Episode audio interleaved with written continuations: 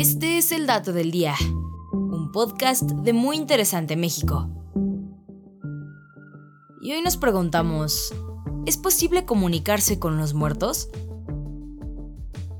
Mediums, la Ouija o un sexto sentido. Hablar con las personas que han fallecido es el tema central de muchas películas y series de terror. Por ello, un estudio conducido por expertos de universidades del Reino Unido se dio a la tarea de descubrir si esto era científicamente posible. Para ello, enlistó a ciudadanos comunes y mediums profesionales que aseguraban poder entablar conversaciones con entes fuera de este plano de existencia.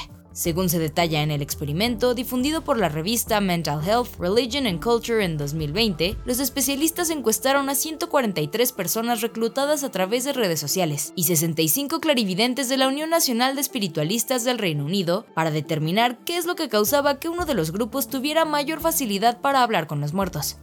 En promedio, los participantes que aseguraban poder comunicarse con el más allá tenían un perfil psicológico similar. Todos ellos compartían una fuerte creencia en lo paranormal. No les importaba lo que otras personas pensaran de ellos, tuvieron una experiencia auditiva sobrenatural a los 21 años en promedio y encontraron en el espiritismo una respuesta a alguna inquietud médica que se alineaba con lo que habían vivido. Así que tras analizar los resultados, los investigadores encontraron que las personas que aseguraban escuchar voces del más allá tienden a ser susceptibles a alucinaciones sonoras, como voces, música o susurros, así como a tener niveles de enfoque sumamente altos, al grado que se encuentran en una inmersión total en tareas y otras actividades mentales. Además, estas personas presentaron una tendencia a estar alteradas frecuentemente, y aunque muchos se sentirán decepcionados por los resultados del estudio, esto también podría servir para comprender las alucinaciones auditivas que distinguen a enfermos de esquizofrenia y otros males mentales, pues muchos de estos autoproclamados espiritistas tienden a reportar estas voces del otro mundo como frases positivas, las cuales comienzan temprano en la vida y a menudo se pueden controlar,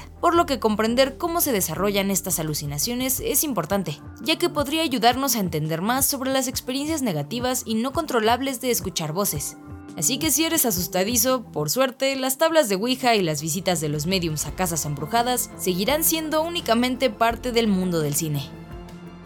Y este fue el dato del día. No olvides suscribirte gratis a nuestro podcast y seguir todos nuestros contenidos en muyinteresante.com.mx. Hasta la próxima.